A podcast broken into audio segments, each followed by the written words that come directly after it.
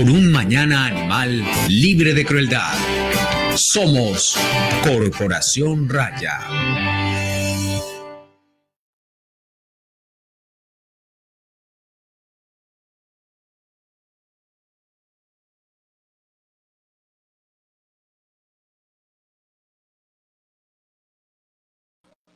Juli, no te oyes.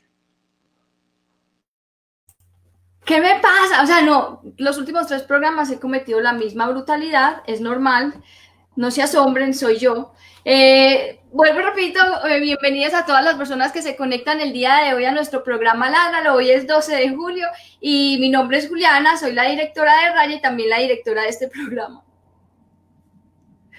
Hola a todos, soy Catalina Jeffers, médica veterinaria, coordinadora de clínicas y participante de este programa. Hola a todos, yo soy Gabriel Chica, soy el abogado de la Corporación Raya y estoy muy contento de estar con ustedes hoy en este programa Ladralo.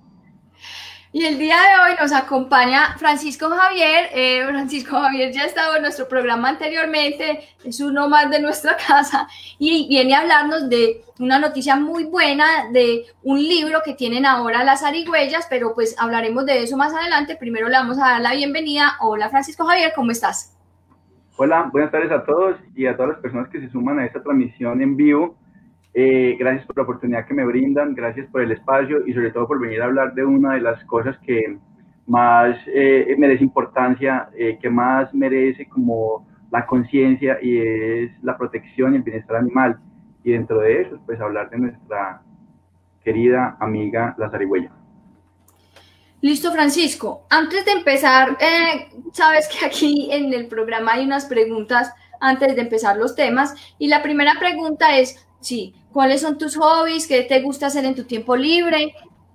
Cuando no estás salvando zarigüeyas. yo tiempo libre casi no tengo. Eh, yo soy profesor de la Universidad de Antioquia, eh, soy consultor para una agencia eh, mundial y trabajo con la autoridad ambiental. Entonces el tiempo es muy limitado. Cuando me queda tiempo, pues me dedico a la fundación, del cual yo soy el director de la Fundación Zarigüeya Funsar, y cuando me queda un poquito de tiempo, soy fotógrafo. Me encanta la fotografía de, paisaje, de animales, de rostros, eh, viajar un poco, eh, caminar me encanta y, como sentir ese, esa libertad de poder mirar todos esos paisajes que de determinada forma y manera son de nosotros cuando los podemos admirar.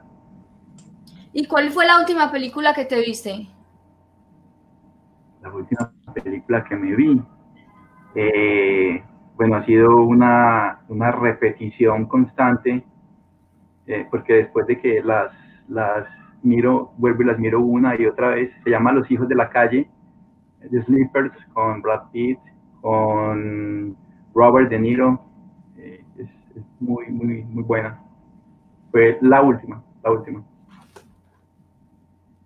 Listo. Bueno, vamos a empezar. Eh, bueno, yo te iba a hacer la presentación. Francisco trabaja eh, con zarigüeyas. Hace varios años ya viene trabajando por la protección de esos animales. Eh, pero más adelante vamos a hablar todo el tema de la fundación. Primero, ah, para las personas que se están conectando y nos están escuchando y viendo, eh, hablemos un poquito en general de la zarigüeya como animal, juntándonos las características principales, dónde habita, cuántas especies hay, esos, esos datos como generales de, esos animales.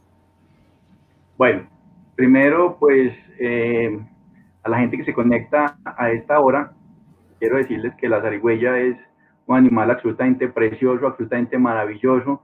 Es un individuo, yo digo que más bien incomprendido, poco conocido y pues en el gran sentido de las cosas, muy aporreado, la verdad. Y no solamente, yo creo que ya debemos de, de trascender un poquito y no hablar de que la zarigüeya habita en Medellín, en el área metropolitana, en Antioquia, en Colombia, sino que la zarigüeya es el vecino de América, el vecino que, que todos debemos de cuidar y proteger y conservar, que es un individuo que cumple unos roles muy, muy especiales dentro de la dinámica de los bosques. Eh, la zarigüeya es un marsupial, es un individuo muy, digamos que, eh, poco entendido en su biología. Y hablo de poco entendido porque nosotros nos limitamos a decir es una rata gigante y con eso no estoy condenando a los roedores porque nosotros tenemos unos roedores muy importantes y muy valiosos en los, ecosistemas naturales. Yo creo que más bien es como diferenciar un poquito y decir, hombre, es nuestro marsupial americano. ¿Cuáles son las características de este marsupial? Tiene una bolsita o marsupio, tiene cola prensil, tiene pulgar oponible, así como nosotros. Puede agarrar, puede ascender, descender, y yo diría que es un, un animal que puede estar en cualquier superficie y vivir en cualquier condición por extrema que sea. Su comportamiento es un animal tranquilo, no es un animal agresivo, no es un animal que se transmite el COVID-19 ni cualquier otro virus de perritos o gaticos, o sea, nada que ver, es un individuo eh, solitario. Incluso he visto algunos, algunos machos solitarios, no son muy territoriales, eh, las mamás cuando están criando los cachorritos se quedan quietas, salen a buscar el alimento cerca donde haya alimento, fuentes de agua. Entonces es un animal, yo diría que muy, muy tranquilo dentro de ese panorama que tenemos en la fauna silvestre de Colombia.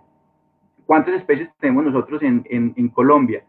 Según el último estudio del profesor Sergio Solari de la Universidad de Antioquia, del programa de director del grupo de mastozoología, podemos tener, eh, este artículo se llamó Aproximación a la, a la diversidad de mamíferos de Colombia nosotros podemos tener cerca de 50 especies de zarigüeyas, cerca de 50 especies en Colombia, y decir que no solamente tenemos la zarigüeyita negrita, sino tenemos la de agua, tenemos la lanuda, tenemos marmosas, tenemos colicortos, pues es decir que tenemos una gran representación de ese grupo de marsupiales en Colombia.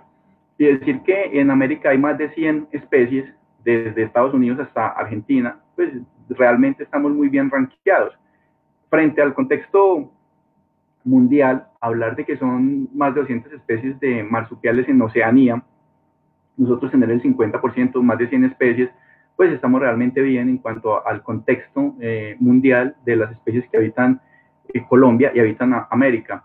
¿Dónde viven esas especies? Yo diría que son unas especies generalistas, son unas especies que se adaptan muy bien, son unas especies que tienen una gran capacidad de adaptabilidad y de, ese, de esa resiliencia frente a los ecosistemas que nosotros tenemos en, en el país bien o poco conservados y también tenemos que tener en cuenta que habita muy bien las zonas urbanas y periurbanas. Entonces vos en tu unidad residencial, en el oriente, en el occidente, en el norte o en el sur, hay zarigüeyas. Eh, donde haya una unidad con un arbolito frutal, donde haya una quebrada, eh, donde haya un parque, donde haya mm, un, colegio con una zona una universidad con un campus como la Nacional, como la UPB, como la de Medellín, como la AFIT, incluso que colinda con el río, pues puedes tener zarigüeyas. O sea que las zarigüeyas son nuestro, nuestros vecinos constantes y es, eh, yo diría que un individuo con una presencia muy notoria dentro de nuestra territorialidad. Javier, contanos eh, un tema de la alimentación, que se alimentan, creo que ya lo hemos mencionado en los otros programas, pero para actualizar a los que están conectados ahora, y los nombres con que normalmente se conocen, porque mucha gente no, no lo relaciona con el nombre de zarigüeya. Cata, ¿cuántos, ¿cuántas personas tenemos conectadas a esta hora? Muchos, muchos. Para responderles, pues. Eh, bueno, eh, digamos que el nombre común de la Sari con la que se conoce pues en, Colombia es Arigüeya. Debería, ¿no? Sin embargo, aquí en, Antioquia la conocemos como Chucha. Pero Chucha, en el gran sentido y orden de las cosas, pues no es un nombre muy, ¿cierto? Muy agradable o que exalte una cualidad. Entonces Chucha, por ejemplo, ah, esa niña sí es Chucha, ¿cierto? Pues como mala gente, como peleona, como, pues, ¿me entendés? que no encaja muy bien como dentro de determinado grupo. Chucha también es como eh, eh, la persona que no es buen deportista, Chucha es mal olor en la axila. Entonces, en ese entendimiento y, y pues, en, digamos que en esa forma de expresión cultural eh, muy coloquial de nuestra, de nuestra historia, en nuestra cotidianidad, Chucha no es un adjetivo muy, muy valorado. Eh, nosotros en el libro, metiéndonos un poquito en contexto y hablando del libro, hemos hecho una recopilación de 50 nombres comunes de la chucha en América. Entonces voy a resaltar los más conocidos en México, el tlacuache, tlacuache, que fue el que cogió el dios y se lo dio a, eh, perdón, cogió el fuego de los dioses y se lo dio al hombre para salir de ese mundo de penumbras. En, en Estados Unidos le dicen opossum, opossum también. Eh, en Colombia le decimos zarigüeya, le decimos chucha, le decimos rabipelado, le decimos zorro chucha, le decimos fara. En Brasil le dicen gamba. Eh, en eh, Argentina le dicen comadreja. Y, y, mira, estoy uniendo toda América, desde Norte, Centro y Sudamérica, y tiene presencia. Entonces uno diría, uy, la zarigüeya es todoterreno. Yo quitaría el cóndor de los Andes del escudo de Colombia y colocaría la chucha, porque es más representativo, porque tenemos especies endémicas. Y el cóndor es endémico de los Andes colombianos y de los Andes, de esa cadena montañosa. Entonces uno diría, pues sí, sí, pero es más representativo la, la, la, la zarigüeya. Además, frente a la resiliencia y otras cosas que tiene es sumamente fantástica. Entonces, yo diría que el folclore y esa cotidianidad y en el entendido o, o en ese conocimiento colectivo, pues que nosotros decimos eh, que practicamos a diario, pues la chucha realmente no, no es un buen, un buen adjetivo ni un buen calificativo.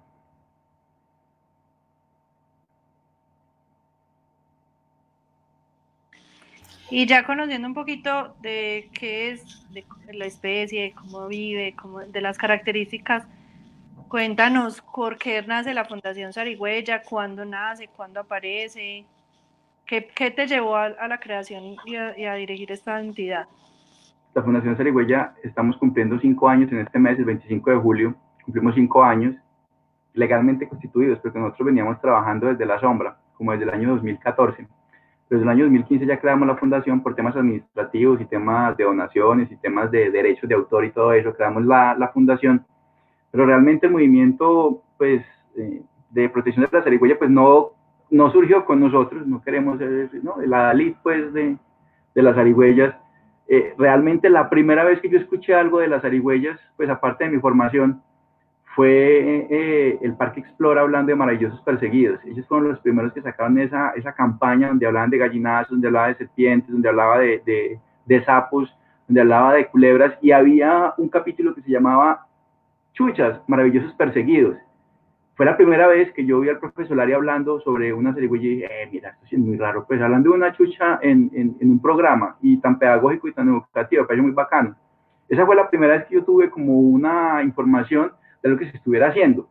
Eh, después, ya como en ese movimiento y, y de ver tantos atropellamientos y, y, y, que lo de la zarigüeya no es de ahora, no es reciente, lo de la zarigüeya viene siendo un maltrato sistemático desde, desde nuestra historia reciente.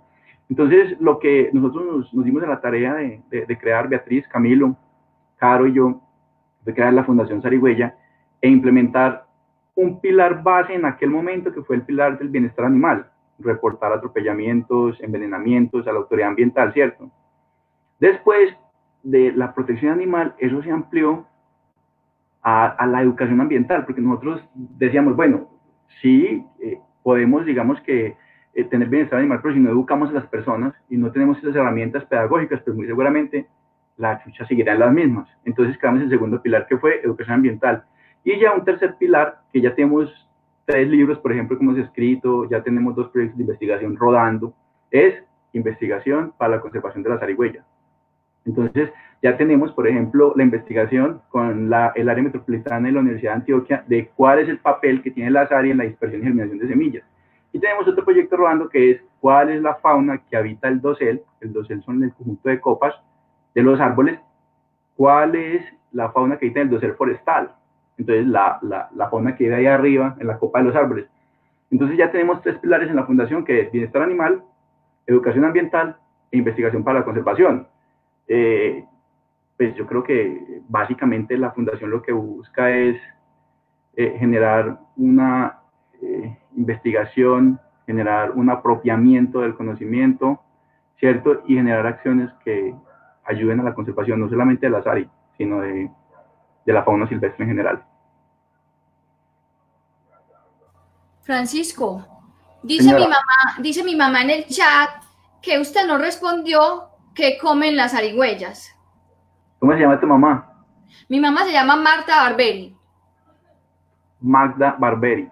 Marta, Marta, Marta. A doña, a doña, Marta un saludo muy afectuoso a esta hora de la tarde y a esta hora de la, de la grabación y claro que le vamos a responder. Doña Marta, usted que es una zarigüeyóloga y chuchóloga aficionada, ¿qué le puedo decir? La zari come La Sari es oportunista. Entonces, si vos, em, digamos que estás en un, en un, municipio o aquí en la zona eh, urbana y periurbana de Medellín, y en tu unidad residencial hay aguacates, mangos, guayabas, níspero, cítricos como naranja y limón, la Sari come de eso. ¿Cierto? Si estás en Santa Elena hay cultivo de fresa, de uchuva, la Sari perfectamente come de eso. Comen también gallinas y huevos en un bajo porcentaje, pues no decir que ya la dieta es esa, no. Pero si vos talas el bosque, montas un galpón de gallinas y la Sari vive ahí, pues muy seguramente va a hacer uso de este recurso, y no solamente la Sari, los zorritos, la comadreja, el, el tigrillo también comen gallinas, entonces no endilguemos la responsabilidad de, de las gallinas solamente al azar. Eh, en el libro, en el libro que ya les voy a ir haciendo como, como la presentación, eh, ustedes pueden encontrar un capítulo que se, que se habla de la vida, eh, de la dieta en vida silvestre del azari. Y básicamente es frutos estamos hablando del bosque de vida silvestre. Entonces son frutos de árboles, pequeños mamíferos como roedores, eh, serpientes, pequeñas serpientes o lagartos, huevos de aves o aves, ¿cierto? Flores, néctar también de las flores eh, y también materia orgánica en descomposición, porque la Sari también, pues, digamos que consume ese tipo de, de, materia orgánica. Entonces, si usted mira a Doña Marta, eh, la, Sari tiene una dieta con un espectro muy, muy, muy amplio y nos puede ayudar incluso a, a controlar esas poblaciones de individuos como alacranes, como roedores, como sapos, como caracol africano, que han salido de, de su rango porque no hay unos controladores biológicos. Entonces la SARI también hace ese trabajo.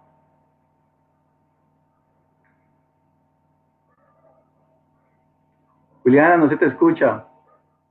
No se te escucha. No se te escucha.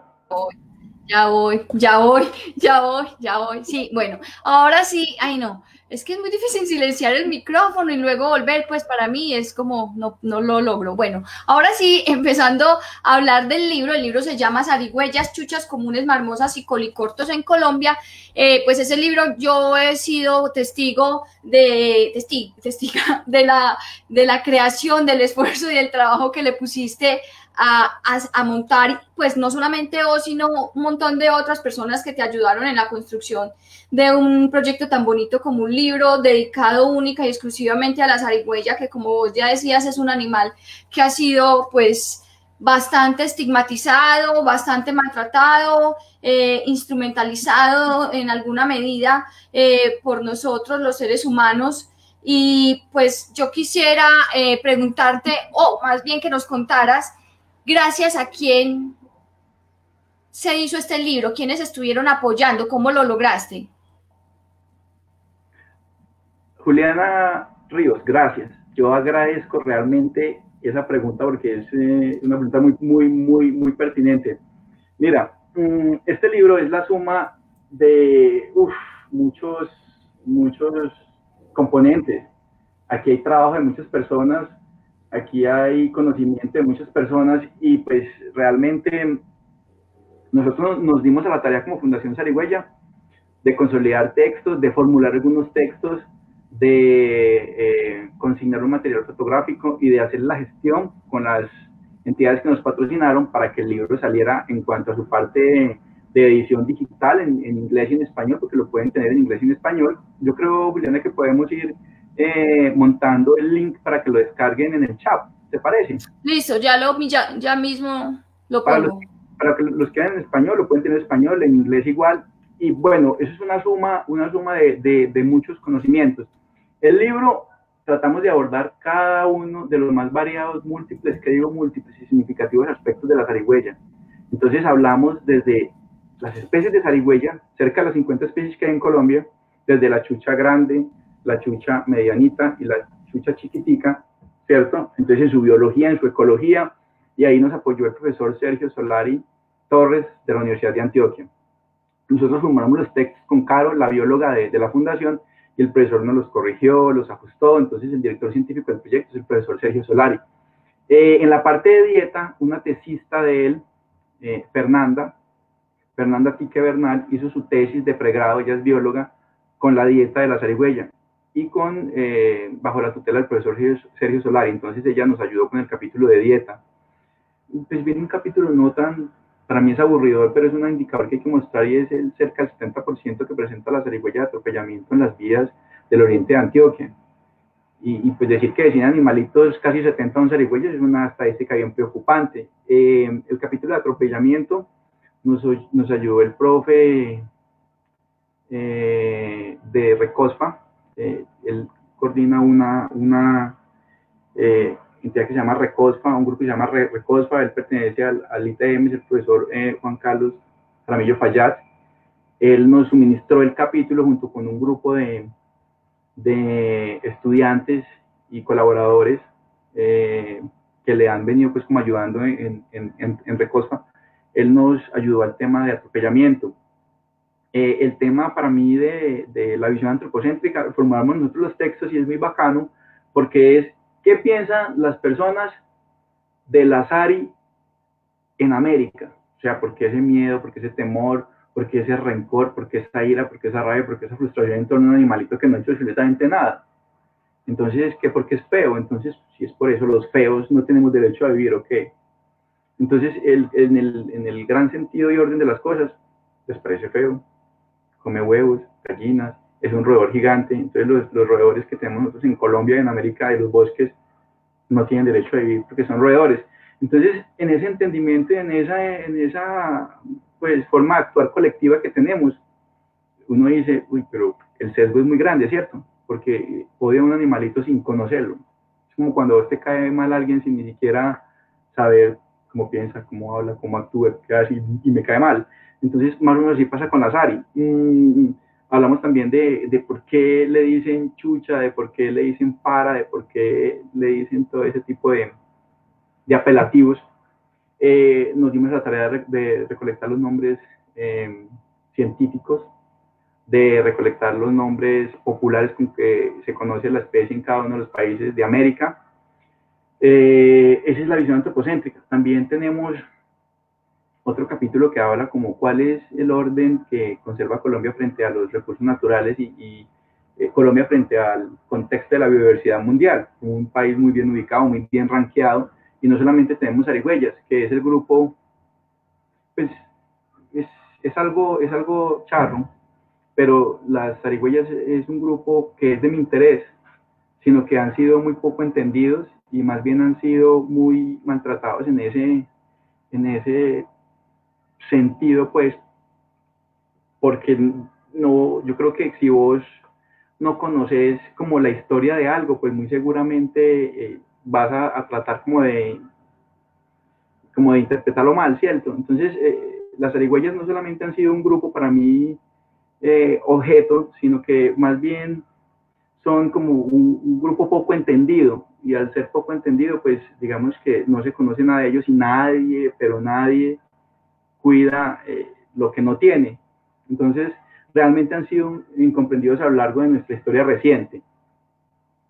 Eh, viene otro capítulo que habla como de todos los socios que tenemos en América. Entonces, incluso en el lanzamiento que hicimos la semana pasada con el área metropolitana, nos acompañó el profesor Luis Eugenio de México, nos acompañó Graciela Poloni de Argentina y nos acompañó Katia, Katia Mazari de, de, de Brasil cada uno hablaba pues como desde su, experiencia con zarigüeyas y todos coincidimos en lo mismo. Son poco, poco entendidos.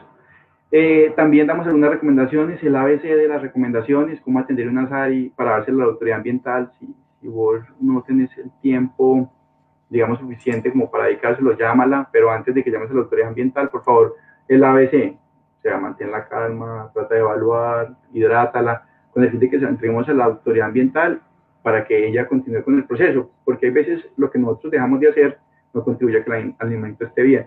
Entonces, zarigüeyas, fichas comunes, marmosos y colecores en Colombia es la suma de muchas, de muchas entidades. Para terminar, David Travis, uno de nuestros grandes aliados en Cali, eh, nos suministró material y experiencia. Él tiene un proyecto que se llama La Casita del Bosque y Manuel Manmop. Eh, y las entidades que nos patrocinaron, la metropolitana del Valle de Aburrá, Cornare, eh, Secretaría de Medio Ambiente Envigado, Más Bosques, Dinámica Ingeniería y Bioparque Ucumarí. Y no, un montón de gente que nos acompañó, que nos ayudó, que nos eh, contagió de la buena energía, porque sacar un proyecto como un libro en un país en Colombia, como es Colombia, donde se invierte muy poco en investigación, realmente es difícil. Eh, Juliana, dando paso a, la pregunta que me hacías, eh, pues yo quiero, digamos que dedicar esta, como todas mis presentaciones, quiero dedicar esta presentación eh, pues a las instituciones que fomentan la educación de manera pública, porque yo soy producto de esos esfuerzos como sociedad. Pues, soy profesor, soy estudiante y soy egresado de la universidad pública. Bueno, Francisco Javier, yo creo que eso que haces es algo muy valioso, ¿cierto? Y es también mostrar cómo eh, este libro que hoy le estamos presentando a la gente y que eh, vamos a, tener la oportunidad de leer y, invitar de una vez pues a, todas las personas para que lo descarguen y lo lean, mm, pues es el resultado de un montón de esfuerzos, de la suma, del trabajo dedicado y juicioso de un montón de personas y de la alianza y creo que es también como un llamado a estos proyectos de protección y bienestar animal, no los podemos hacer solos y es necesario crear alianzas, crear vínculos, trabajar juntos y, bueno, yo creo que hoy podemos contar con este libro también gracias a todos esos esfuerzos y es algo que es muy valioso. Bueno, empecemos a hablar un poquito más del libro y en este libro al principio se encargan de desarrollar como a grandes rasgos eh, toda la megadiversidad que hay en Colombia y demostrar cómo las aricuellas hacen parte de toda esta, pero también empiezan a señalar unos riesgos que están padeciendo. ¿Qué le podríamos hablar a las personas que están viendo hoy nuestra transmisión? ¿Cuáles crees que son los principales riesgos que hoy sufren las arihuellas, además de ser pues mal vistas, ¿cierto? De, ser señaladas, de, de, ser golpeadas, de todo esto que nos cuentas, que creo que es como uno de los principales porque históricamente las ha maltratado. Eh, ¿Qué otros riesgos crees que sufren hoy las arigüeyas pues, en América y en Colombia particularmente? Pues, eh, Gabriel, yo diría que son poco entendidas e incomprendidas en el imaginario colectivo. Y el imaginario colectivo de las personas es pues realmente triste cuando se ensañan contra un individuo, y no solamente contra un individuo, sino con las creencias populares mal llevadas son sumamente peligrosas. Mira, yo quiero hacer un contexto eh, de, de, Colombia en cuanto a, a, su diversidad, esto se lo doy a los pelados, pues, eh, a mis estudiantes eh, en, en, uno de los cursos que yo doy, y es como la ubicación geográfica que nosotros tenemos en, en Colombia, que es muy favorable. Nosotros estamos bien ubicados en todo el vecindario, tenemos dos mares, dos costas, tenemos una serie de, complejos eh, de ríos que nos permiten armar un entramado en torno para soportar esa biodiversidad. Tenemos unos bosques, entonces tenemos agua, tenemos bosques, tenemos, digamos que las condiciones creadas para unos hábitats bien, bien, bien interesantes. Están en una conferencia esta semana con la ONU, con unas entidades de cooperación internacional como USAID, INTRAC eh, y ONGs en torno a la conservación de los bosques la desertificación, la deforestación, y las cifras son preocupantes y alarmantes, porque lo que nosotros presentamos en el libro ya está desactualizado en cuanto a las cifras de deforestación, y nosotros tenemos que la, la actividad ganadera, y no quiero satanizar pues a los ganaderos, pero la actividad ganadera mal implementada, cuando no es sostenible, pues va a crear unas situaciones de desbalanceo en, en la conservación, y básicamente es por esa actividad de deforestación de los bosques. Eh, cuando nosotros nos encontramos con la minería y, la minería eh, ilegal, la que no tiene ningún permiso de la autoridad ambiental, la que se lleva a cabo en cuanto río, en cuanto bosque hay, pues acaba directamente con, con, esa buena salud de los bosques y de la fauna que ya habita. Cuando nosotros no hacemos unos límites adecuados y no implementamos unas actividades en planeación y planificación como es la, la actividad agrícola, pues muy seguramente terminamos limitando más ese, ese espacio en una charla que tenía con el profe Hugo Mantilla Melut, él decía, los bosques, ¿cierto? Están en las partes bajas y medias, eh, en las alturas de 0 a 1000, de 1000 a 2000, ¿cierto? Por encima de 3000 metros, pero en las partes bajas se está llevando a cabo la forestación, entonces las especies comienzan a subir. Y cuando suben, pues van a encontrar un espacio más reducido y eso hace que el hábitat, las condiciones normales de competencia de los mismos individuos dentro de los grupos, como son los carnívoros, como son las aves, como son todo ese grupo de fauna silvestre que tenemos en Colombia, pues va a tener un espacio más reducido, las competencias interespecíficas e intraespecíficas que ellos llevan a cabo, pues van a terminar por menguar el buen estado de esas poblaciones y van a terminar por reducir sus individuos. Entonces, todas las actividades que nosotros generamos, los mecanismos de presión que generamos en los bosques, pues son sumamente eh, perjudiciales cuando no lo hacemos de una manera planificada. Cuando nosotros implementamos aquí a nivel local el urbanismo, el urbanismo que no tiene una planificación adecuada, y hablo de planificaciones que si vos te vas a vivir, pues tengas urbanismo, tengas vías, tengas andenes, tengas parques, ¿cierto? Entonces comenzamos a construir de manera desproporcionada y no planificada, pues vamos a alterar esos corredores biológicos, los vamos a fragmentar y no va a haber conectividad. La fragmentación de los bosques, el urbanismo no planificado, ¿cierto? Crea que los individuos no tengan esos corredores biológicos por donde correr, no puedan circular, entonces las poblaciones queden aisladas. Las aves son las, eh, digamos que más favorecidas porque pueden volar y pueden, eh, digamos que atravesar esos parches, esas islas que se crean. Pero el caso de los mamíferos que se mueven por, los, por las quebradas, por los bosques, o el caso de los reptiles que es más preocupante, de los anfibios, pues quedan limitados a unos hábitats donde van a tener una competencia mayor, donde van a tener mayor depredación y donde no van a poder sobrevivir. Eh, uno de los últimos estudios, si ustedes quieren mirar los estudios de diversidad de, Colombia, pueden mirar, por ejemplo, la página del Humboldt, donde te dicen cuántas especies de aves, cuántas especies de mamíferos, de reptiles, de anfibios, de macrofauna, eh, de árboles, de epífitas, no dicho, de todo el contexto biológico, puedes ver cuál es el porcentaje de especies que nosotros tenemos. Igualmente, también puedes ver unas cifras de deforestación en los parques nacionales naturales, por ejemplo. Antes de que se diera el proceso de paz y se vean las fronteras eh, de los parques nacionales naturales, por ejemplo el Chiribiquete, eso de cierta manera pues permanecía como blindado. Ahora que cada uno tiene un pasaporte o una licencia como para entrar allá, pues hemos visto un deterioro muy significativo dentro de la cobertura vegetal de bosque primario, un bosque primario, imagínense un bosque primario en Colombia, mm, donde habita el jaguar, el mayor carnívoro de América, de, de, de Sudamérica, pues vos decís, hombre, ¿qué está pasando? ¿Cierto? le dimos licencia a todo el mundo para que tale, para que deforeste, para que tumbe, queme y urbanice. Entonces, eh, en, en, ese capítulo de la biodiversidad nosotros hablamos de cómo estamos frente al panorama mundial, que estamos muy bien, pero esa creencia popular de que estamos bien, de que nunca se va a acabar, de la escuela del derroche, de la vieja escuela del derroche, pues va a terminar por menguar el buen estado de los recursos naturales, pero sobre todo va a terminar por, por, con la existencia de esos recursos naturales. Y en todo ese entramado, al principio de la, de la conversación, y de la pregunta que me hacía Gabriel, entonces entramado de ríos, de bosques, pues habita la fauna. ¿Y qué hace la fauna? Interactúa y a su vez retribuye en servicios ambientales a los bosques. ¿Cómo? Con la dispersión de semillas, ¿cierto? Entonces hace que donde no hay bosque crezcan por la dispersión y por las lluvias de semillas que hacen las aves, que hacen los colibríes, con la polinización que hacen las abejas, que hace el azari y que hacen todos los individuos, los murciélagos también con la lluvia de, de semillas, pues ellos retribuyen en parte a los bosques y eso es lo que nosotros estamos interrumpiendo de manera abrupta y estamos, digamos que, generando una situación muy, muy compleja dentro del buen estado de los bosques y la fauna que habita el interior de los mismos. Francisco, eh, nos, nos, saluda Ares Crow desde Madrid.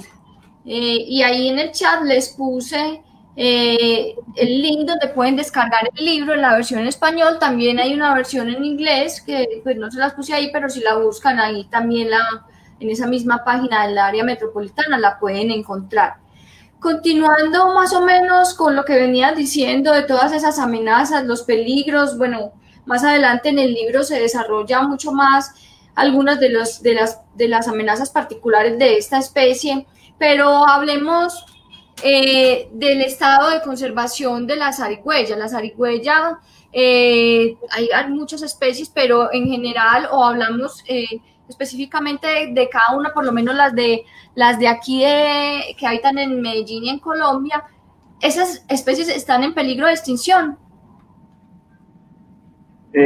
saludo afectuoso a Ares. Ares está desde Madrid, Cundinamarca o Madrid, España. Ah, yo no sé, que no vaya a ser como lo que sucedió de no sé dónde, que era no sé dónde, lo del muchacho este. Bueno, Ares. No sé, dice, hola desde Madrid, desde Madrid. Bueno. Pero el link está eh, ahí, Ares, ahí lo puede abrir. Él dice que no puede abrir el link, pero usted cópielo y péguelo en el explorador y él le abre. Madrid, España, Madrid, España. Ya contestó.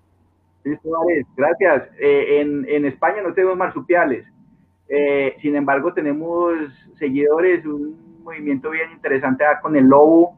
Tenemos movimientos bien interesantes con la conservación de la fauna doméstica y en España tenemos algunos aliados, en Palmas de Mallorca, tenemos en Madrid, eh, tenemos en Valencia, entonces, bueno, gracias Ares por sumarte a esta hora y participar en, en la, en esta charla. Mm, mira, es algo curioso. Nosotros tenemos una entidad que rige el estatus de conservación de las especies, de la fauna silvestre de cada país. Se llama la UICN. En sus siglas, en sus, significa Unión Internacional para la Conservación de la Naturaleza. Ella le, le da un estatus a... Mm, a las, a las especies de la fauna, como es preocupación menor, datos insuficientes, en peligro, peligro crítico, en vía de extinción o en extinción, ¿cierto? Nosotros tenemos casos preocupantes, por ejemplo, como el de la marmosa Hadleyi, Musol Hadleyi, es una marmosita que está en peligro crítico y, es endémica de Colombia, o sea, en ninguna otra parte del, mundo la hay, tiene una distribución restringida, endémico propio de un lugar o, región, tiene una distribución restringida solamente para Colombia, municipios de Anoría, Malfi, en Antioquia, y el Marmosof adeleyi está en peligro crítico y endémico. Eh, tenemos varias especies que son endémicas de Colombia y que a su vez, pues ese, ese endemismo que para nosotros es una riqueza importante porque no, no la hay en ninguna otra parte del mundo, pues está ligada a una connotación de en peligro, en extinción, ¿cierto? La zarigüeya normal, mm, Willy, voy a compartir pantalla, sí, para mostrarle a, esta hora a las personas que nos acompañan. Ah, entonces, eh, ¿me lo permites, porfa? para mostrarles unas, unas foticos e ir de pronto. Sí, sí, dale eh, adelante. Eh, no me ha salido la solicitud, dale, dale compartir y todo en la vuelta, pero yo te autorizo inmediatamente. Bueno, listo. Muy bien, Juli, ya estoy listo. Entonces voy a, voy a mostrarles una fotico de una chuchita que es la chuchita todera, la chuchita que, que hay una emisora aquí en Medellín que se llama La Voz de Colombia, nació y creció contigo, así creció la chuchita con nosotros, creció y, nació y creció con nosotros. Esa chuchita em, no está en peligro y de hecho les tengo que decir a esta hora de la tarde, a esta hora de la transmisión, amigos que nos siguen, que la chuchita no está en peligro. O sea, que, se vaya a extinguir, pues no. Em, ¿Qué pasa? Que esas actividades que nosotros hacemos y ese odio desmedido, pues sí la tienen peligro, pero es en peligro, listo. Es, mm, digamos que las acciones que nosotros hacemos como eh, envenenarla, apalearla, poner a los perritos con gran capacidad de mordida, a que entrenen con ellas y eso, pues nos ha hecho como que ella esté en peligro. Eh, ¿Me están viendo pantalla compartida? Sí, no, tal vez, puede ser, muchachos. Sí, ya. Bueno, entonces esa chuchita que ustedes ven ahí es la chuchita todera. Esa es la chuchita que nació y creció contigo. La chuchita que debes de proteger, debes de cuidar y debes de llevar en tu corazón. Hasta ahí. No la tenga como mascota, no le dé comida, absolutamente nada. ¿Qué necesita la fauna? Que vos simplemente la respetes. Esa chuchita se llama técnicamente Didelphis marsupialis y está desde México hasta la Argentina, tiene un rango de distribución muy amplio, de hecho es para mí la especie más emblemática de las zarigüeyas porque se encuentra en, que más cerca del 60% de América. Esa chuchita no está en peligro. Según la UICN, la Unión Internacional para la Conservación de la Naturaleza, está en preocupación menor. Sin embargo, entendamos que las actividades que nosotros hacemos no van para nada con el buen estado de ella aporrearla, atropellarla, envenenarla, eh, todo lo que a usted se le ocurra malo, se lo han hecho una zarigüeya, electrocutarla, eh, bueno, hey, perrito, vaya, atáquela, todo lo que vos quieras, ¿ok? que eso lo ocasionamos nosotros, frente a, a los depredadores naturales que tiene. ¿Qué población de un individuo de la fauna silvestre puede estar bien sabiendo que tiene tantos factores en contra? O sea, es, es, es muy complejo, ¿cierto? Esta es la misma Dielfis marsupialis, es un animalito absolutamente maravilloso. Miren esos ojitos, miren esas manitos, miren esos bigotes, miren esa, trompita, miren esas orejitas. Es un animalito que, pues, a vos no te genera absolutamente nada. Esta foto es de un compañero de Envigado, Camilo, el errante. La hizo, este es de los bosques de Envigado, en vida natural. Vea, el animalito se encontró con él, le tomó la foto y cada uno siguió su camino mira, somos parecidos, tenemos pulgares oponibles, tenemos cinco deditos. A nosotros nos une mucho, mucho a la, a la zarigüeya, morfológicamente y también la forma de, de compartir. Somos, nosotros en América somos resilientes frente a tantos presos que hemos tenido, ¿cierto? Y la zarigüeya es igual. De hecho, eh, Brigitte Baptiste decía en el año 2014 que la chucha el animal colombiano por naturaleza. Entonces, procesos de resiliencia y de adaptación al cambio. Y así es la Sari, una cola eh, prensil. Me dicen si me están viendo, seguimos compartiendo pantalla. Sí. Ok. Miren esos bigotes tan maravillosos, son vibrisas, son órganos sensoriales. Vean esa, esa postura, esas garritas, pues, y, no es porque yo esté enamorado de, de mi amiga. Venga, pero no, Francisco, usted las tiene ampliadas, usted tiene las fotos ampliadas. No, las estoy viendo desde la carpeta, no se ven casi. Ah, bueno, no, listo, sí, yo pensé que las tenía ampliadas y que nosotros teníamos que ver específico. No, sí, así está perfecto, perdón. Ah, bueno. Son, pues en este caso son, mira, eh, estrechando sus lazos de, de, familiaridad, ¿cierto? Ese es un grupo de Saris. Entonces, ¿qué les quiero ayudar a entender? Y por favor que el mensaje no sea errado, que no me van a decir, ay, no, tan bonito. Yo quiero adoptar una, quiero tener una como mascota, no, ni, riesgo pues, pero quiero decirles que la Sari es totalmente tranquila, presta muchos beneficios y no, pues, no hay por qué temerle. Eh, antes de que continuemos con, con, el desarrollo del libro, yo quiero comentar algo ahí porque si eh, con la red, otra vez, sin micrófono, no, no, con las redes sociales eh, se ve mucho como una expansión del turismo de animales exóticos, entonces las personas ven que yo no sé dónde tienen una zarigüeya y todo el mundo entonces ya está antojado de tener una zarigüeya, un lemur o un yo no sé qué, o una ardilla voladora.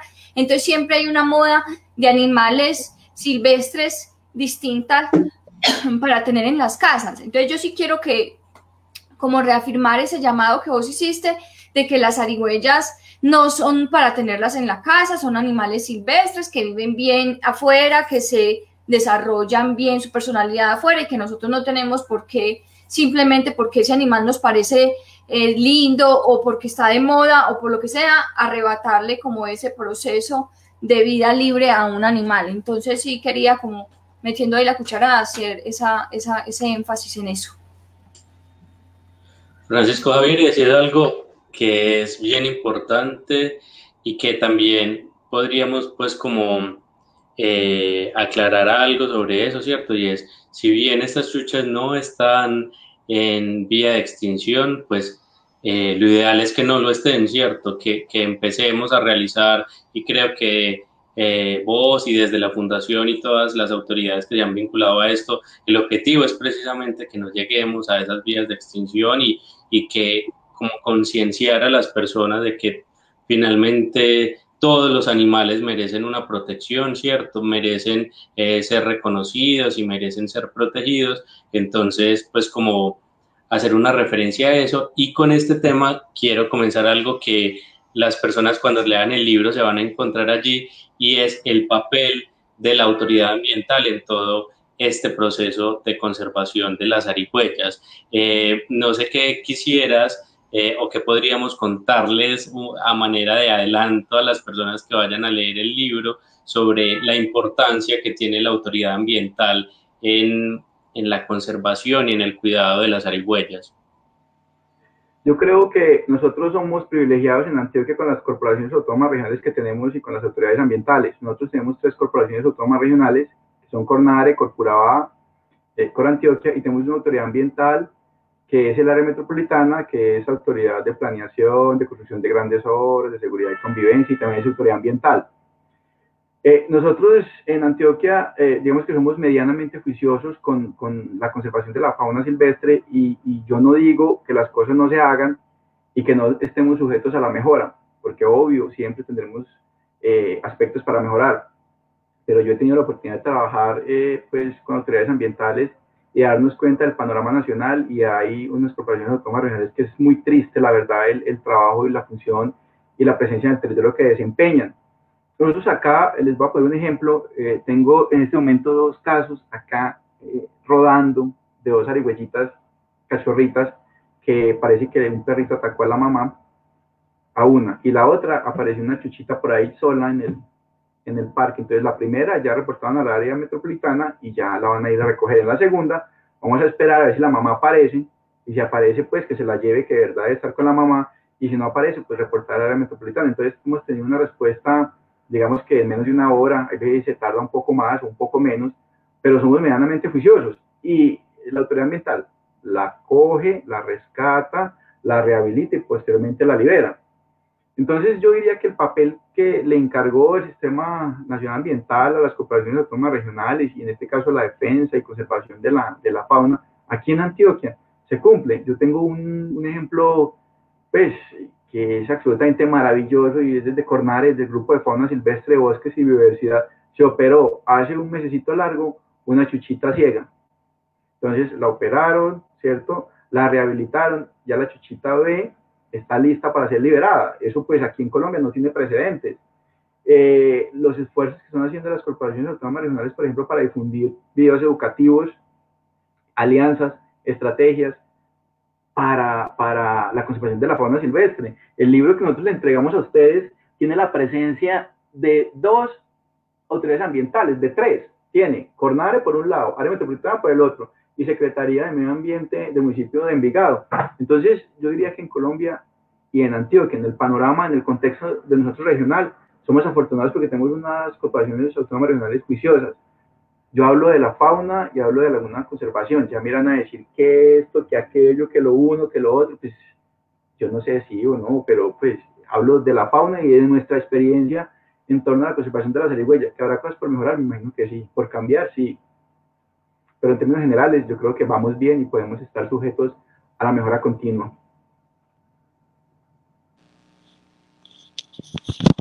Francisco, y respecto a lo que mencionabas de de esos casos específicamente donde los animales son supremamente pequeños, que debe haber una actuación inmediata por parte de la persona que los rescató, que los recogió.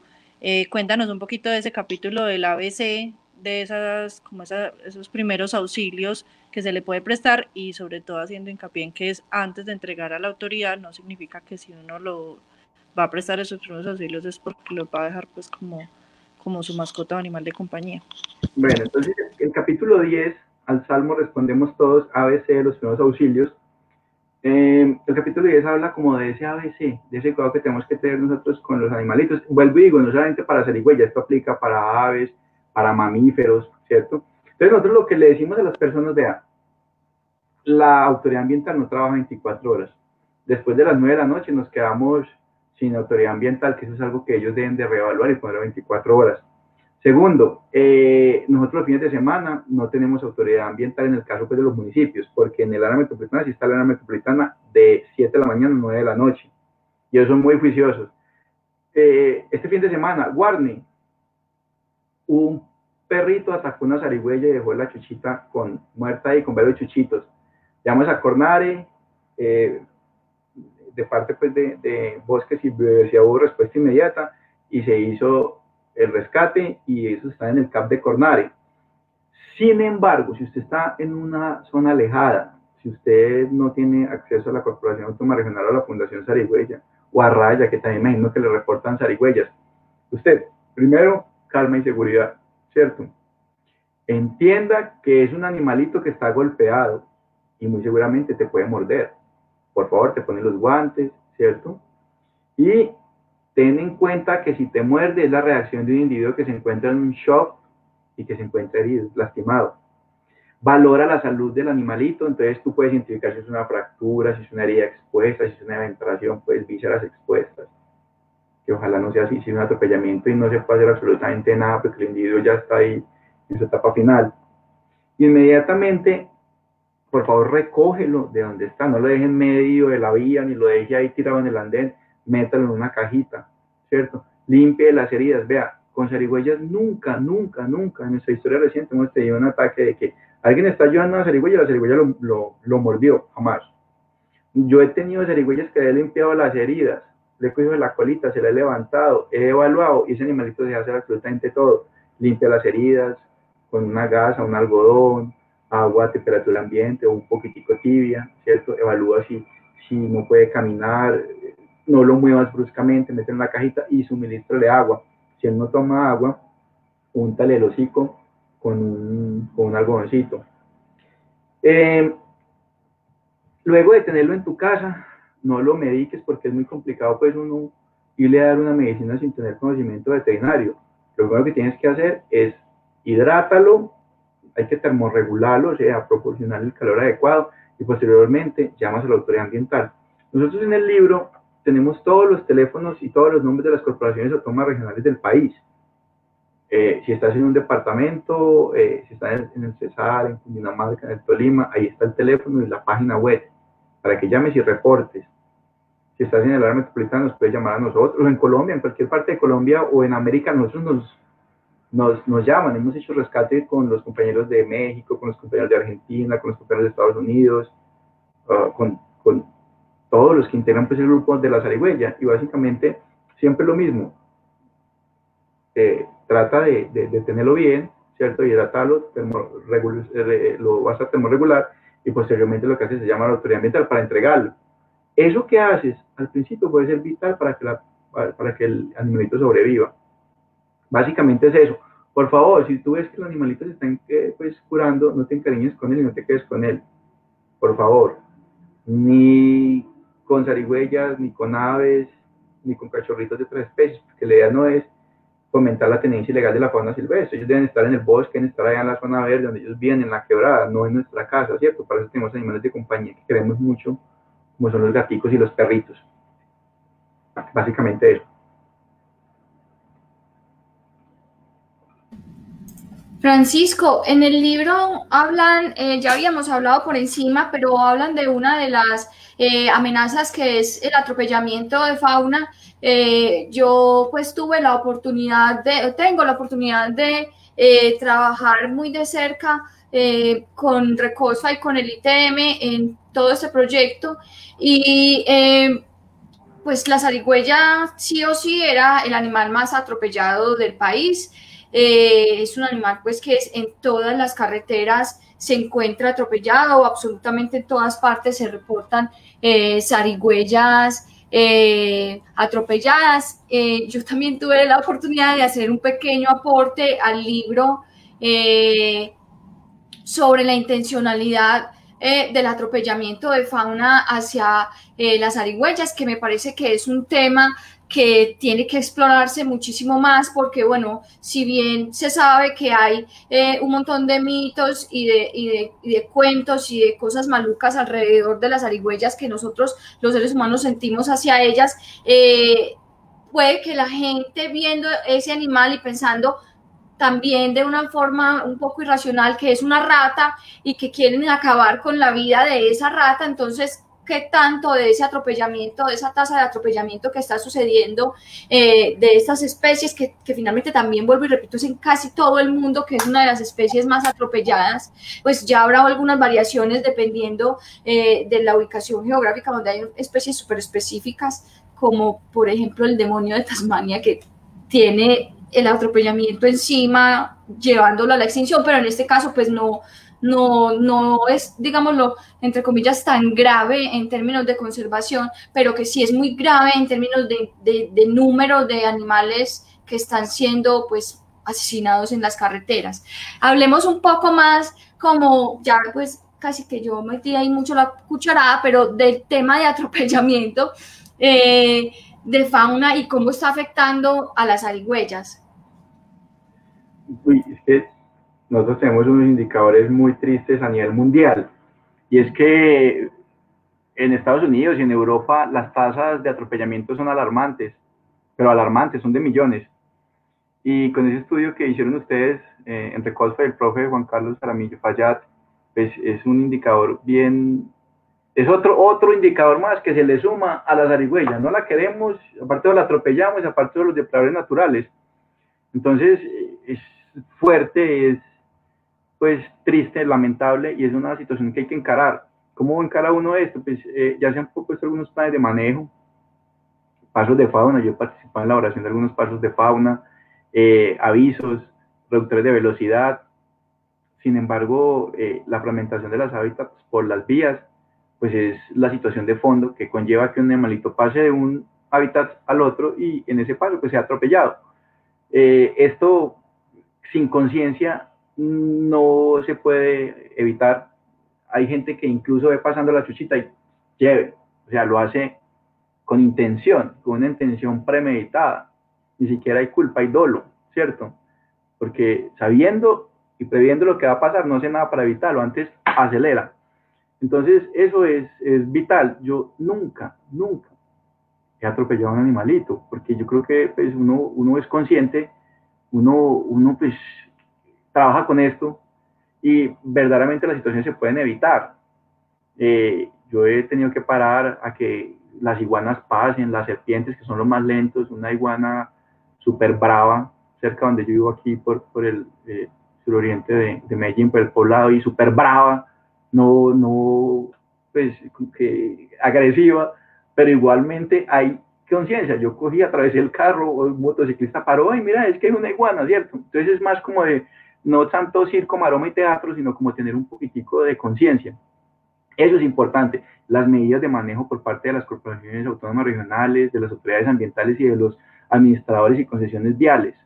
Eh, el INVIAS a nivel de, del país, las universidades en su investigación, ¿cierto? El Ministerio del Medio Ambiente, son crear estrategias conjuntas. Las vías no pueden parar, no se pueden frenar eh, y evitar el desarrollo de un país, pero esas medidas adjuntas van creando como una posibilidad de que la fauna pueda respirar y pueda tener de pronto unos mecanismos más para sobrevivir. Aquí en, en Medellín tenemos pasos de fauna mm, mm, a nivel urbano, que son unas estrategias artificializadas que pasan zarigüeyas, que pasan en robleo, unos titís que pasan por ahí, o sinvergüenzas pasan a toda hora, iguanas, y eso ha hecho que digamos que se cree otra estrategia.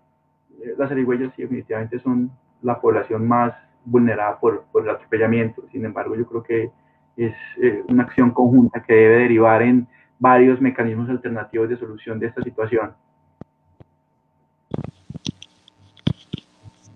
Francisco, hay unos, no sé si son mitos, y eso es lo que quiero preguntarte, si son mitos o realidades de unos superpoderes que se le adjudican a la zarigüeya con respecto a que son inmunes a la picadura de los alacranes, a que no se, no, pues no se contagian de rabia. ¿Qué tan cierto es esto?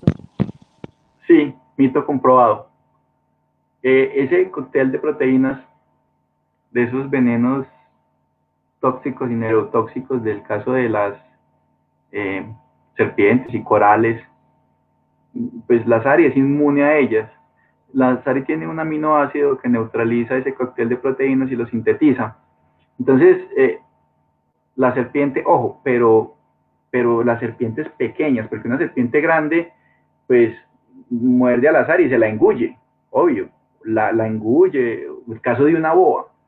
Pero algunas corales, por ejemplo, yo tengo videos, la SARI comiendo coral, la SARI comiendo mapana, pequeñas, ¿no? Que no va a ser como un depredador del azar y porque ahí sí no hay nada que hacer. Y son inmunes al veneno de los alacranes, al veneno de las serpientes. Eh, ojo, lo decimos desde, desde lo que se ha hecho y lo que hemos visto en los artículos, pero realmente si ustedes me piden un artículo, una investigación juiciosa y seria sobre qué tanto eh, inhibe eh, la azar y el veneno de, la, de las serpientes viperidias o, o corales, el ápidos, en este caso no, no, pues yo no he encontrado ese artículo, pero si es inmune, pues, eh, al caracol africano también en San Carlos, pulveriza la concha y se come el caracol. Los alacranes son excelentes controladores. Y el caso de la rabia, pues no se prolifera porque son de una temperatura un poco más baja. Entonces el virus no incuba. Y también es inmune, por ejemplo, al mal de Chagas o a la lesmaniasis. Es inmune. Cuando este parásito se reproduce en la SARI no le hace absolutamente nada. Entonces la SARI sí es una máquina como de adaptabilidad muy tesa en esos 30, 50 millones de años que tiene aquí en la Tierra y ha sido súper tesa porque mira que la adaptabilidad le permite sobrevivir a uno de los venenos más fuertes eh, del reino animal y de la naturaleza como puede ser el veneno de las víboras. Entonces sí, total, tienes toda la razón.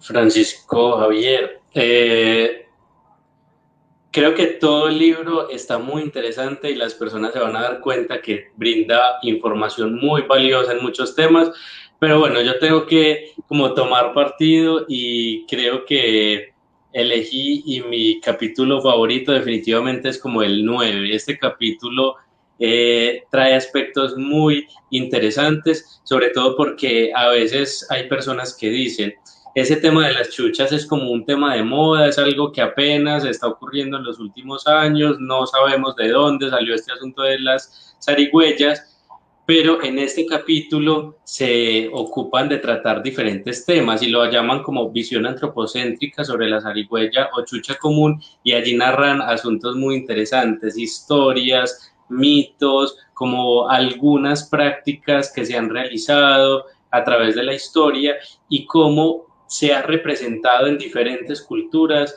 eh, este asunto de las arigüeyas, ¿cierto? Incluso dotándolas de, poderes extraordinarios, de capacidades, y, parte de la historia que se narra allí tiene que ver con las tradiciones antioqueñas. Entonces, también como que me gustaría que le contáramos a la gente un poco sobre este capítulo, por qué se animaron a contar estas historias sobre las arigüeyas y qué se van a poder encontrar las personas allí en este capítulo. Eh, Gabriel, el capítulo 9 para mí es uno de mis favoritos.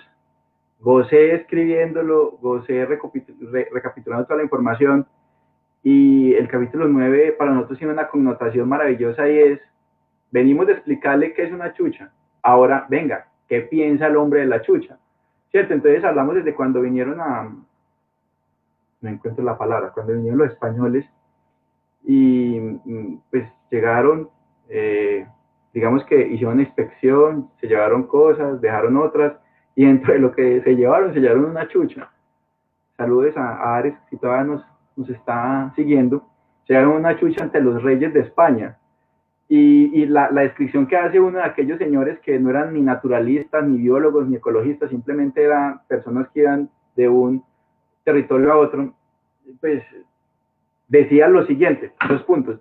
También condujo a España animales sumamente extraños, entre ellos uno que tenía el cuerpo de hocico de zorro, las ancas y pies traseros de gimia, los delanteros semejantes a los del hombre, muy bien así, abierto así, ¿cierto? Las orejas de lechuza y debajo del vientre otro exterior en forma de talega. Perfecto. Un man de hace más de 200 años, ¿cierto? De, de 500 años, perdón, del descubrimiento de América, y viene y, y describe de esta manera tan particular y significativa una chucha de la época, excelente, eso era, eh, donde esconde sus hijuelos después de haberlos dado a luz. Oiga, el man se dio a la tarea, dijo, los dio a luz y después lo metió en una talega, excelente. Solo eh, para mamar hasta que por sí solos pueden nutrirse y procurarse, y, procurarse el alimento. En la navegación murieron los hijuelos de este raro animal pero la madre eh, se envió desde Sevilla a Granada para presentarlos a los reyes, allí murió. Entonces, eh, nosotros tenemos que, pues imagínate, ya está en la historia de cuando vinieron los españoles. Entonces, todo esto es como una connotación que nosotros queremos darle al libro y es, mira, nosotros estamos aquí en Colombia, América, en cuanto a diversidad, así. Esto es una chucha porque cogemos la chucha y la partimos en cabeza, extremidades, eh, tronco, ¿cierto? Marsupio, vibrisas, o sea, cogemos una chuchita y la partimos en las diferentes partes para que usted sepa que es una chucha. Después le decimos cuáles son las chuchas o zarigüeyas que hay en Colombia y en América. Posteriormente le decimos, hombre, tenés que cuidarla en cuanto a la conservación.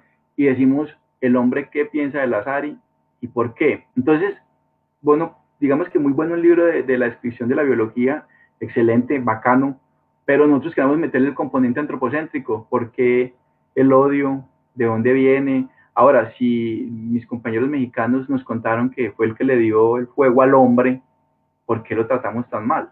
¿Cierto? Si es el que ayuda a la dispersión y eliminación de semillas en los bosques, se hace control de unas poblaciones que salieron, pues, como de su número normal, salieron de control. Entonces, ¿cómo hacemos nosotros o por qué la tratamos tan mal?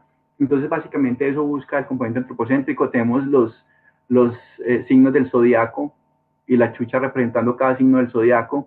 Tenemos manifestaciones culturales de las tribus urbanas, de los grafitis que han hecho en Estados Unidos, en Colombia, en Medellín, en Cali. Eh, tenemos gente que se tatúa una chucha. Yo tengo una chucha tatuada, pero no les puedo mostrar porque no estamos en horario, estamos en horario familiar. Eh, ¿Por qué se tatúan una, una chucha? Y todo eso, todo ese movimiento en torno al azar, básicamente.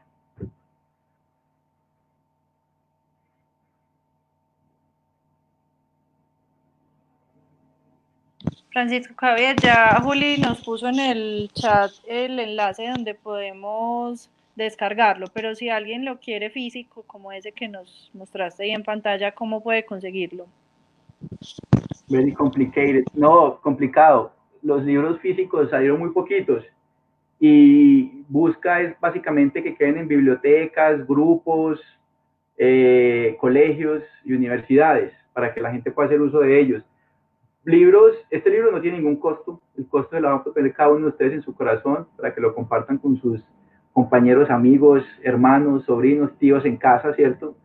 Eh, este libro no tiene ningún costo, ustedes lo pueden bajar absolutamente gratuito de la página del área, de la página de la fundación y eh, pues físico no, no se consigue. Pues yo creo que los que lo están en promesa de tenerlo deberían de aprovechar de verdad que rápido porque eh, no, no se consigue físico, solamente digital. Y la otra es, hombre, hay mucho papel rodando por el mundo, tenerlo digital, que lo puedes compartir con tus compañeros en las universidades, lo puedes proyectar, ¿cierto? Y la, la, los ejemplares físicos fueron muy pocos y el área, el área metropolitana los va a repartir en bibliotecas o, o centros documentados. Muy bien, Francisco. Ya para terminar, pues nuestro programa quisiera que nos o les enviaras a las personas que están todavía conectadas, que ya son eh, muchas, que, les mandaras un último mensaje eh, sobre la zarigüeya. La zarigüeya, tan americana como vos, cuídala, protégela y consérvala en su hábitat. Yo creo que básicamente el, el mensaje es el siguiente. Primero, muchas gracias a todas las personas que nos ayudaron, a todos los compañeros de, de, toda América. Tenemos gente que nos apoya en toda América, con excepción de Belice y las Guayanas. Eh, a todas las entidades que se vincularon con material, a todas las personas eh, que como el grupo Recolpa nos ayudó, como la Universidad de Antioquia, como la área metropolitana, como las corporaciones autónomas regionales, a todos ellos muchas gracias. A cada uno de ustedes, invitarlos a que lleven una chuchita en su corazón, y no solamente una chuchita en una zarigüeya, sino que lleven la fauna silvestre en su corazón, que la cuidan, que la protegen, no necesitan quererla, simplemente no le hagan daño. Y pues, no sé, eh, al principio estaba, pues, quería dedicar esta presentación a, a, a, alguien, pero pues creo que no estaban todos, entonces simplemente es, eh, pues, dedicar esta presentación a, con cariño eh, a las instituciones que fomentan la educación de manera pública, porque yo les decía que yo soy un, un resultado de esos esfuerzos como sociedad básicamente eso, muchas gracias a ustedes, Raya, por el espacio brindado y decirles hoy 12.07 de los Corrientes que el libro Marsupiales de América ya se está gestando, que ya tenemos unos textos y ya tenemos gente en toda América ayudándonos a conseguir la información para las 104 especies que tenemos en América, para la, el componente antropocéntrico que va a ser mucho más amplio, para la parte de conservación, entonces esperen muy próximamente, así como algún día les prometí la cartilla de la zarigüeya eh, de aquel entonces del año 2016, que era como una aproximación a, la, a esos pasos que usted debe hacer para conservar una chuchita en estado de indefección. Después les dije, hey, vamos a acabar zarigüeyas de Colombia, zarigüeyas y marsupiales de América está en camino. Entonces espérenlo muy pronto. Gracias. Francisco, Francisco, muchísimas gracias. De nuevo, reiteramos, pueden descargar el libro en la página del área metropolitana o en la página de Fundación Sarigüeya, que también la encuentran en Facebook como Fundación Sarigüeya, FUNSAR. Eh, y, en nuestro chat está también el link para que descarguen el libro. Es un libro muy... Eh, es muy con mucho contenido sobre la zarigüeya que yo sé que a las personas que nos que nos gustan tanto estos animales pues los lo van a encontrar bastante interesante y muy bonito de tener. Eh, a todas las personas que se conectaron muchísimas gracias a Gabriel Catalina Francisco y a todas las otras personas que nos ayudan a que este programa sea una realidad. Muchísimas gracias y nos vemos el próximo domingo con otro tema de interés para los que queremos y protegemos los animales. Chao muchas gracias Francisco. Gracias. Gracias. Chao